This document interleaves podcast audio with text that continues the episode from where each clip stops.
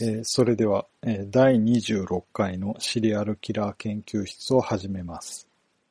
前回のアンドレイ・チカチーロ前編では、主に彼の生い立ちについて紹介しました。今日は最初の殺人から始めます。最初の殺人は1978年に起きます。チカチーロはロストフ・ナ・ドヌー近くの町で炭鉱業専門学校に転勤となります。まず彼は妻に内緒で町の外れのあばら屋を借りて娼婦相手に性的関係を結ぼうとしました。しかしうまくできず自分より弱い子供を犯そうと思いつきました。その年の12月22日、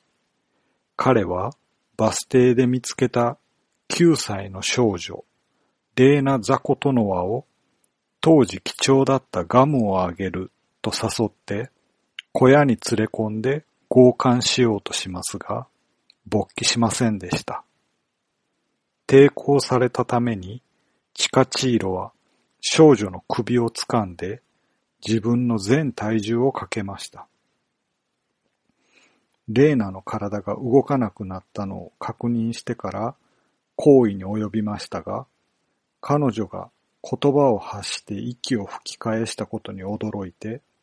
彼女の性器をナイフでめった刺しにして殺害します。そして刺している途中で射精してしまいます。この時、レーナがしていたスカーフをかぶせて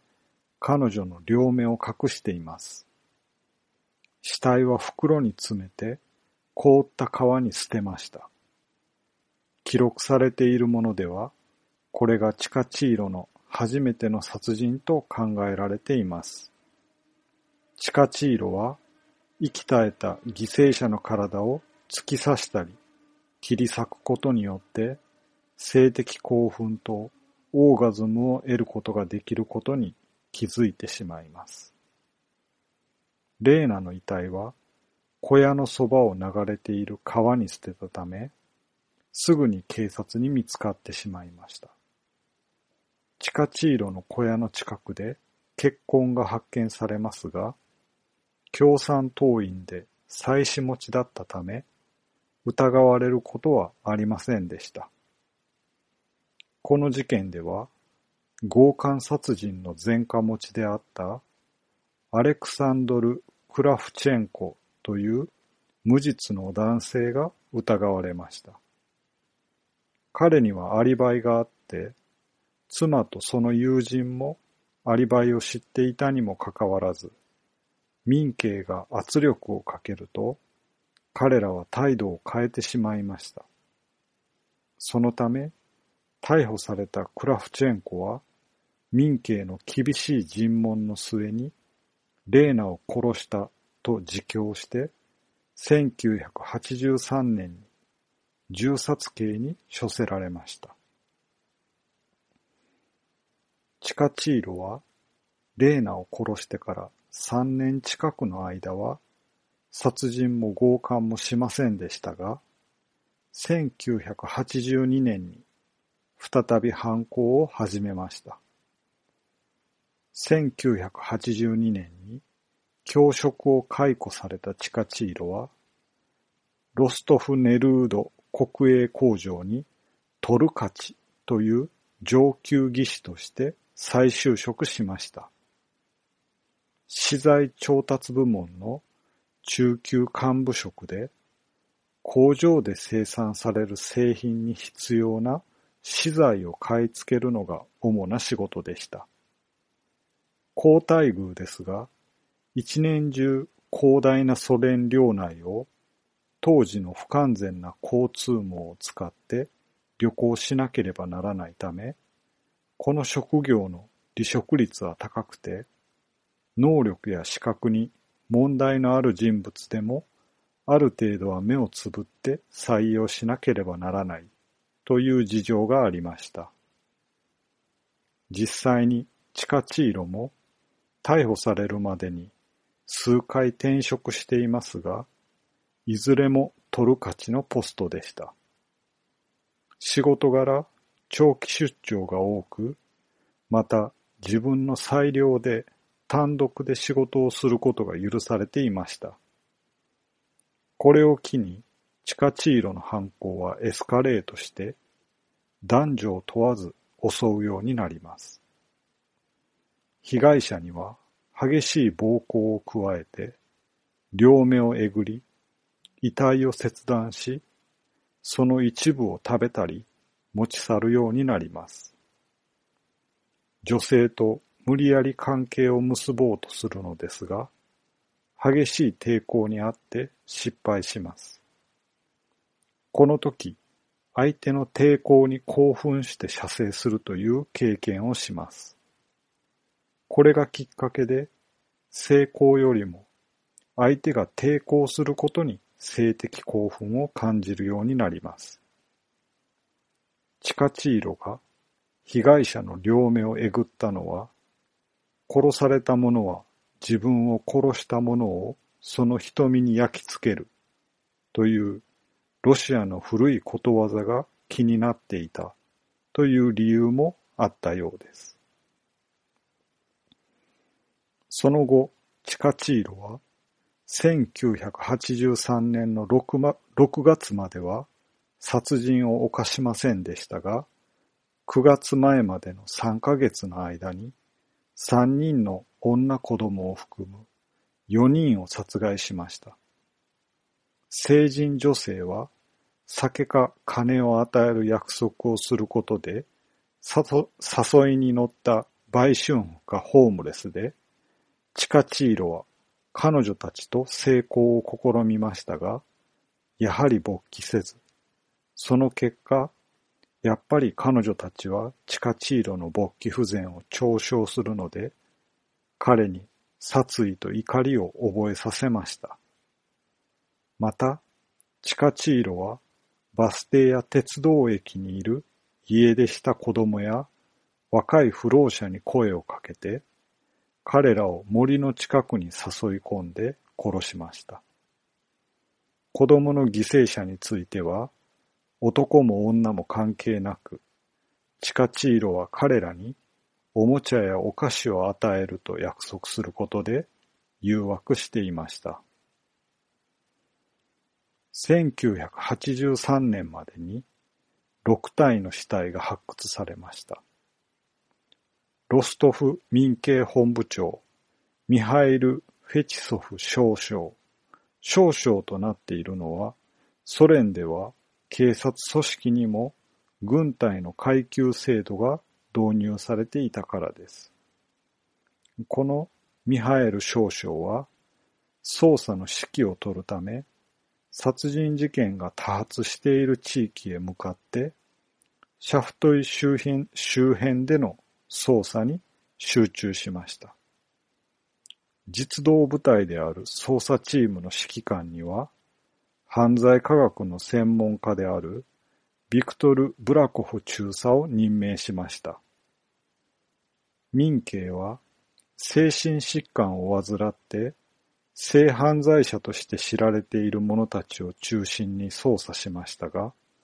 あちらこちらでのろのろと仕事をしていることが分かった者は、捜査線上から外しました。殺人を自白した若い男は多数いましたが、彼らの大抵は精神的に障害を負った若者で、過酷な尋問を長く続けられたことで、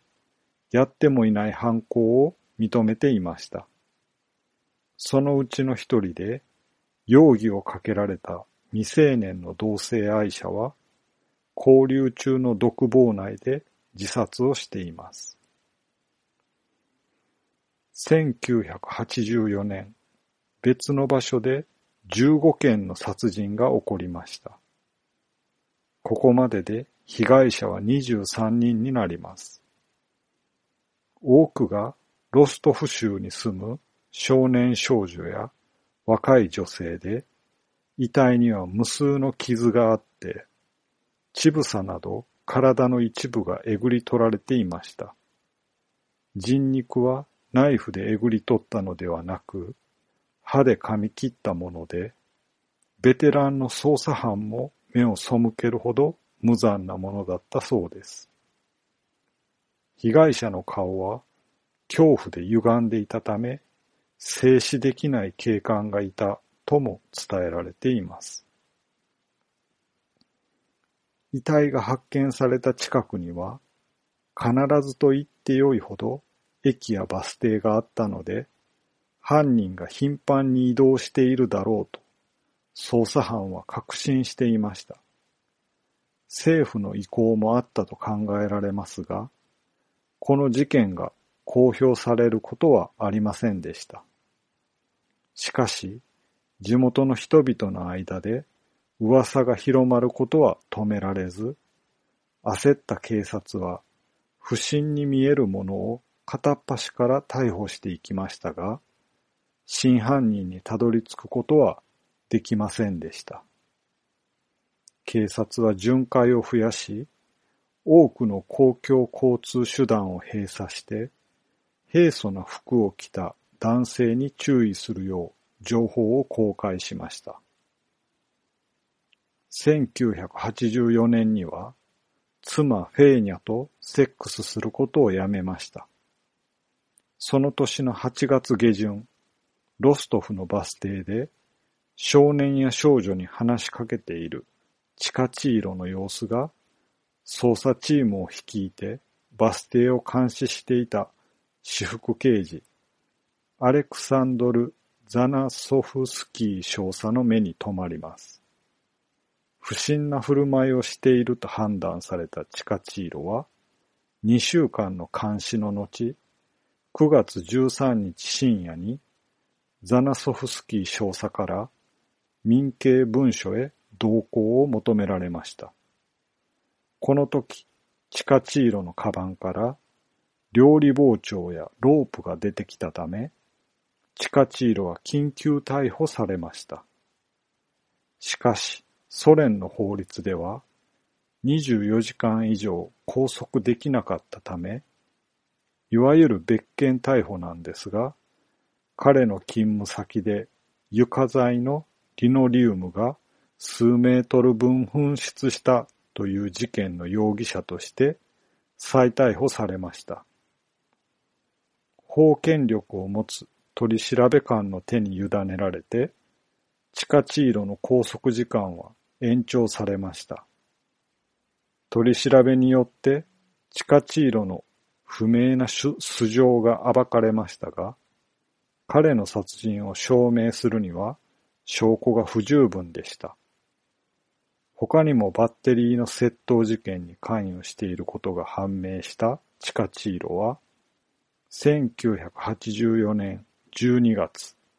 裁判で懲役1年の実刑判決を受けます。しかし、数ヶ月間の未決交留期間を1日あたり数日の懲役に充当するとされたため、裁判終了後、たった数日で釈放されてしまいました。実は、これらの窃盗事件については無実でしたが、チカチーロは12月22日に公共物横領罪で告発されます。4月に告発を取り下げる代わりに、依願退職するように勧告を受けて、正式に解雇されました。これがきっかけで、12月12日には、共産党からも除名されることになります。当時は DNA 鑑定がありませんでした。さらに、チカチーロは、血液型と体液型が一致しない非分泌型であったために、決め手にかけて、殺人での立件は行われませんでした。ただし、実際は非分泌型だけではなくて、当時使われていた検査用試薬では検出できないタイプだっただけとも言われていますが、本当のところはわかりません。後半の際に撮影された頭髪を剃り、顎をやや上に向け、悪魔的な笑い顔を浮かべた極めて特徴的なチカチーロの写真がよく知られていますが、最初に逮捕された頃のチカチーロは、薄くなりかけた灰色の髪を七三分けにして、黒縁眼鏡をかけて、渋いスーツを着こなした真面目な役人を思わせる容姿でした。その頃の写真はシーサーブログにアップしてあります。言葉遣いも丁寧で、立ち居振る舞いも実直で、温厚な紳士そのものだったため、およそ快楽殺人を犯すような人間には見られませんでした。ノボチェルカカッスクで新しい仕事を手に入れたチカチーロは、目立たないように活動しました。別々の日に二人の女性を殺害してから、1985年の8月に出張先のモスクワで中年の売春婦を殺害するまで誰も殺さないでいました。しかし、1987年の5月には仕事の出張でウクライナのレビダへ向かい、そこで若い少年を殺害しました。6月にはザポリージャで、9月にはレニングラードで殺人を犯しています。特に1985年のモスクワでの犯行は、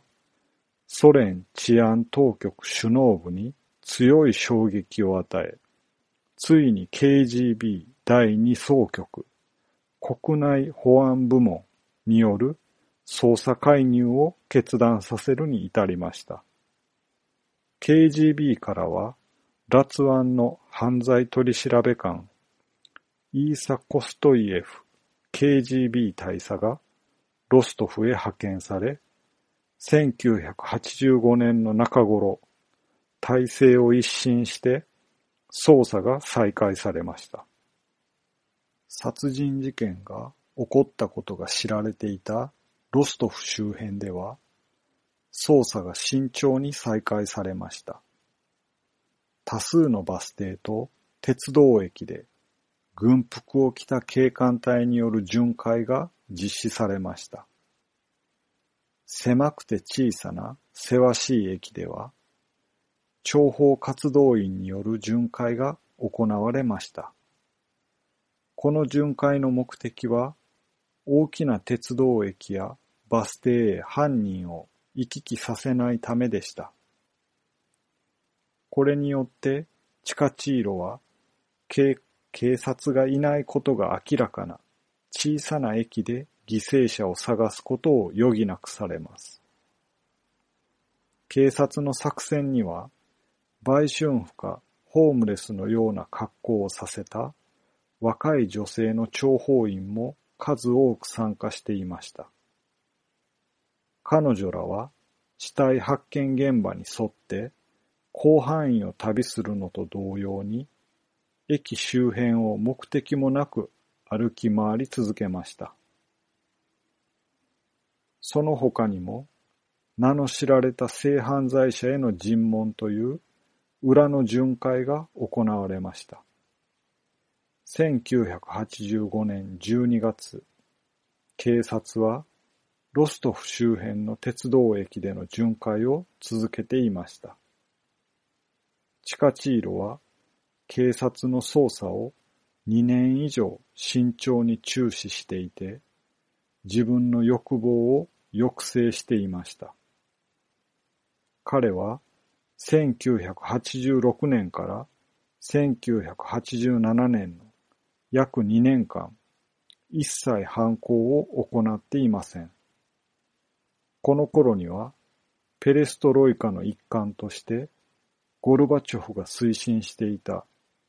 グラスノスチによる情報公開によって、それまで秘匿されていた連続殺人事件の全容が一般に公開されていました。警察の捜査もそれまでの方針を改めて民間からの情報提供を広く募ることとなりました。チカチーロは、この間に殺人犯の捜索にボランティアで協力しています。さらに警察は連続殺人の捜査協議でソ連の精神医学者の意見を求めるという手段も取りました。特にアレクサンドル・ブハノフスキー博士が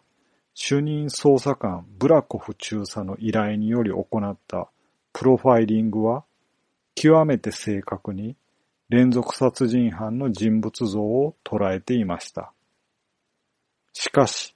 捜査体制が一新され、ゴルバチョフ政権の改革路線の推進という追い風にもかかわらず、捜査は長年にわたってソ連社会に蔓延している官僚主義と事なかれ主義の分厚い壁に阻まれてしまい、犯人逮捕までにさらなる時間と多数の犠牲者を要することとなります。1988年、チカチーロは殺人を再開します。主にロストフから遠く離れた地域で活動しました。1990年1月から11月の間に少年7人と女性2人を殺害しています。1990年11月6日、スベータ・コロスティックという22歳の女性を殺害し、体を切断しました。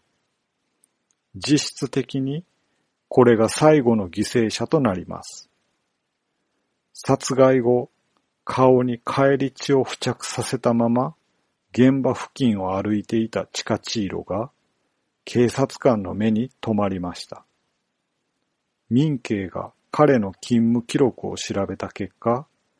犯行日時と出張記録が完全に一致して民警及び KGB の監視下に置かれます。この事件の後でさえ、警察はチカチーロを逮捕、起訴するだけの目撃者や十分な証拠がありませんでした。24時間後に森の中から残虐遺体が発見されて、チカチーロは絶えず諜報員の追跡を受け、ビデオテープに撮られるなどして警察の監視下に置かれました。11月20日、これ以上地下チーロを泳がせておくのは危険だと判断した民警と KGB は、同日の午後3時44分、職場から帰宅するところを逮捕しました。一説には、ロストフの市場でビール片手に少年を誘っていた時とも言われています。逮捕時の様子は警察により VTR 撮影されて時折テレビなどで放送されることがあります。犠牲者の中に民警中尉の関係者がいたことから彼らからの報復を避けるため取り調べは KGB ロストフ支部の建物で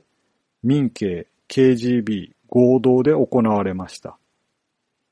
取り調べは主にコストイエフ大佐が担当しました。チカチーロの指の一本には傷がありました。チカチーロは職場での荷下ろし作業中に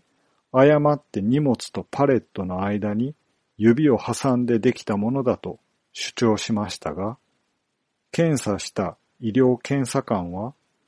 チカチーロの傷は誰かに噛まれてできたものと結論付けました。指を怪我していたにもかかわらず、チカチーロは傷の治療を要求することはありませんでした。チカチーロは30人以上殺害した罪がかけられましたが、目撃者や十分な証拠がなかったため、警察は自白させようと躍起になっていました。というのも、10日以内に起訴できなければ、釈放しなければならない規則だったからです。そこで警察は、チカチーロに、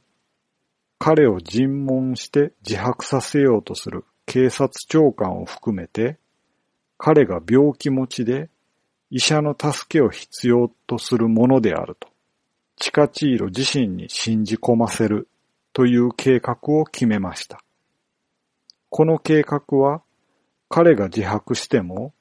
精神異常という理由で起訴されることはないという希望をチカチーロに抱かせるためでした。チカチーロの尋問には最終的に精神科医アレクサンドラ・ブカノスキーに依頼されました。アレクサンドラは警察とは対照的な穏やかな口調で、私は敵でも味方でもないと中立的な立場だと強調し、チカチーロの心を開かせました。長い話の後、チカチーロは犯行を自供しました。ところが、自白はチカチーロを起訴するのに十分ではなく、より明確な証拠が必要でした。作戦を信じ込んでいたチカチーロは、警察がまだ発見できていない埋められた死体の場所を明らかにして、自分から証拠を提供しました。これによって、当局はチカチーロを起訴するのに十分な証拠を得ることができました。11月30日から12月5日までの間に、チカチーロは50以上の殺人を自白しました。犠牲者の多くは、チカチーロが犠牲者を探していた土地から遠く離れた場所で殺されていたため、彼が警察を先導するまで埋められた犠牲者は発見されませんでした。犠牲者のうち3人はどこに埋められたのかわからず、発見、確認が取れませんでした。チカチーロが刑務所に拘留されている間は、特別な警戒が取られました。暴力的な、特に子供に対する性犯罪は、ロシアの暗黒外ではタブーでした。ロシアの刑務所では、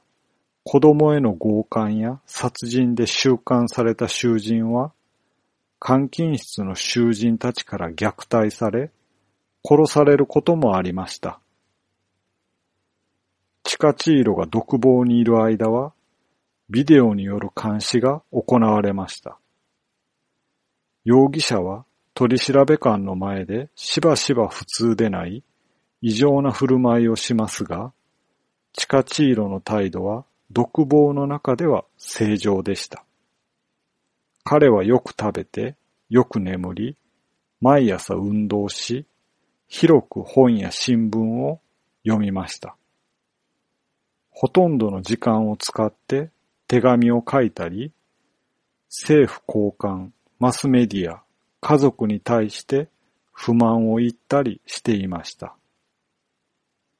交流中、妻のフェーニャと一度だけ面会しています。チカチーロ逮捕後、世間の非難にさらされた家族は、KGB の特別な計らいによって名前を変えて新しい身分で別の土地で人生をやり直さざるを得なくなっていました。この時の面会は互いに望んで行われたものではなく、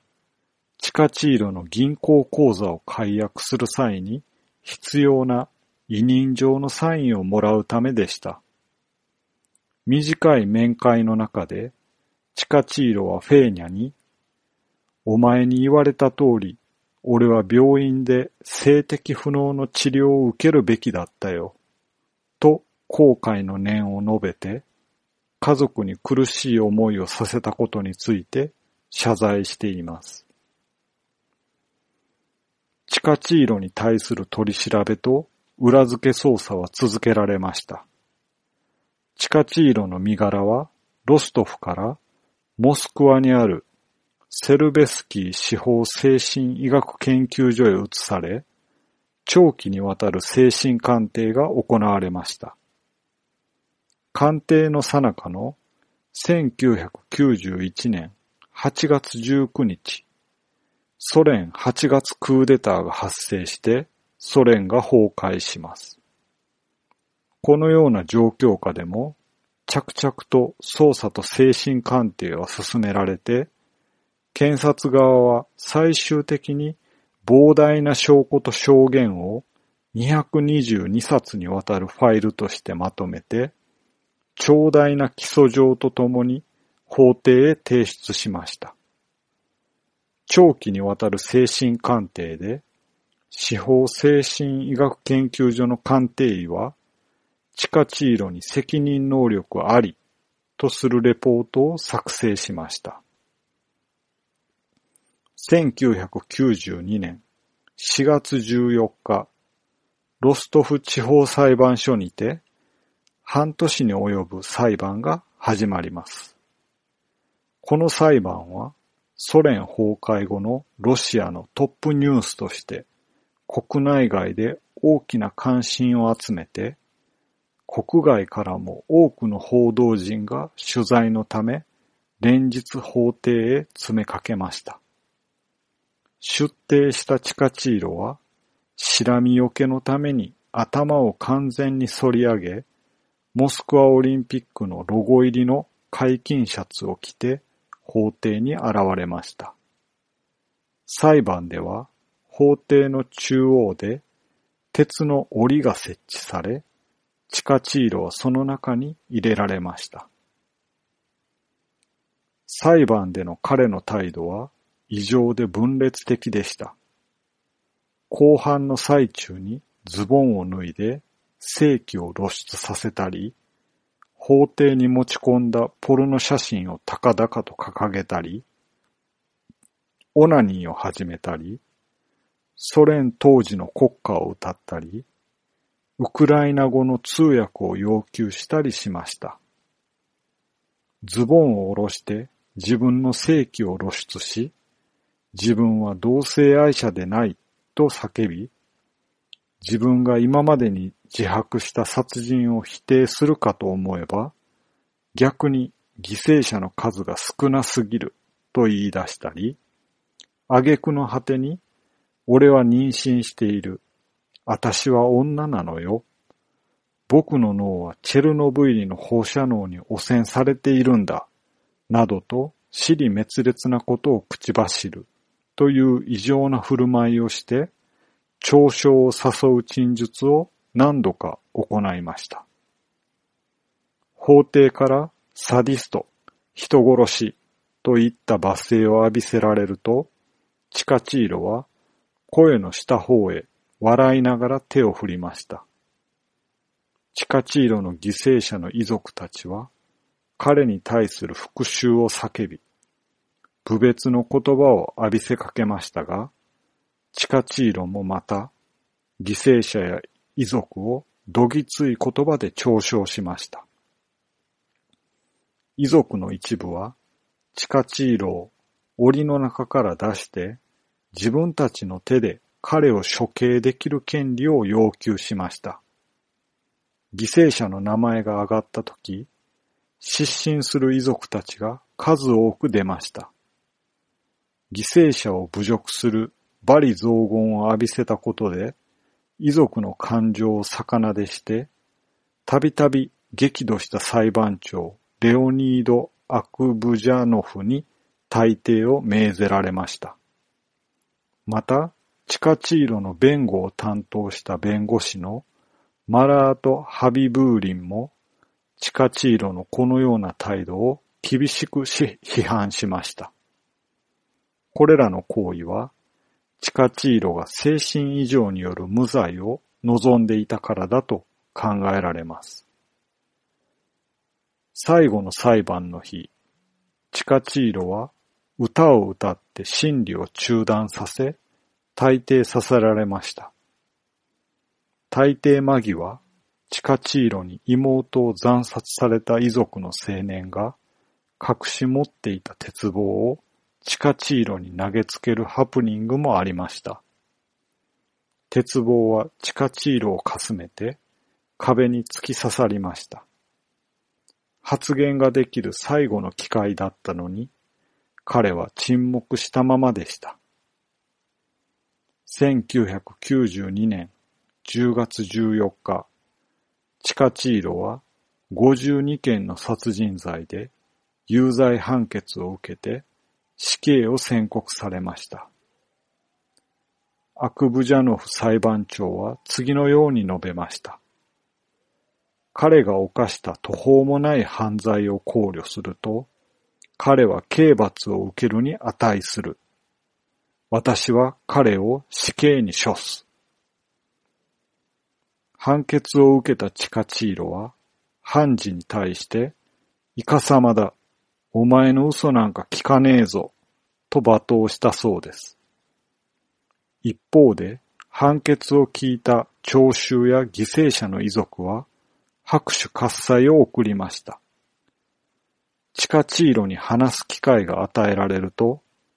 彼は取り留めのない話をしました。政治体制や政治指導者、自身の性的不能、そして1930年代のウクライナ基金の頃の経験によって自己正当化を行いました。チカチーロは何の価値もない人間を掃除することで社会に貢献したのだと主張しました。